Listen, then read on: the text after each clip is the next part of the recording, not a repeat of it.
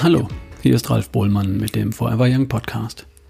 Heute geht es um Burnout und Depression und um das Glück, da wieder herauszufinden. Ich zitiere die News von Dr. Ulrich Strunz. Das Ruder in der Hand haben gewöhnlich Sie. Sie beherrschen Ihr Leben. Sie dirigieren Ihre Familie, Sie delegieren Ihr Beruf. Kurz und gut, Sie haben das Ruder in der Hand. Manchmal dreht sich der Wind und dann hat plötzlich das Leben bei Ihnen das Ruder in der Hand. Dann werden Sie gelebt, dann werden Sie getrieben, dann werden Sie erschöpft, dann fallen Sie ins Loch. Und dann?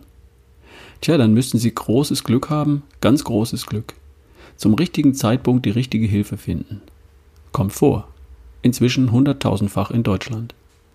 Dieses Glück haben übersetzt Ihnen so wunderschön eine Dame in der Mail von heute. Vor ein paar Monaten hatte das Leben bei mir das Ruder in der Hand. Burnout, sehr intensiver Stress in der Familie, zwei Demenzfälle, Eltern und ich die Einzige, die sich kümmern konnte, kümmern musste. Ich habe mich gekümmert, bis ich nicht mehr konnte, habe das nicht vorausgesehen, dachte immer, du kannst das, du musst das tun.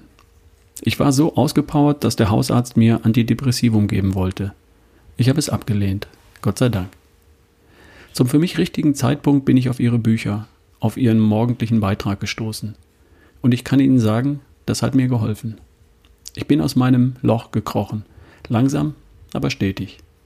Habe meine Ernährung umgestellt, bin beim Abnehmen, lese ihre Kolumne täglich und freue mich daran. Sie gibt mir Kraft. Ich habe auch wieder Kraft, meinen Tag zu überstehen, mittels Sport. Wenn es Sie persönlich betrifft, dramatisch. Kann auch schief gehen, wie Sie wissen. Aber eben, Glück muss man haben. In meiner Sprache, durchaus ernst gemeint, lesen muss man können.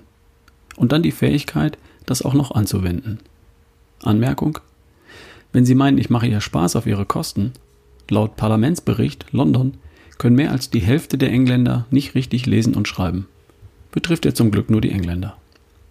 Ich kann der Dame nur gratulieren und ihr weiterhin zunehmende Kraft wünschen, um ihr Leben wieder selbst in die Hand zu nehmen, das Boot selbst zu steuern.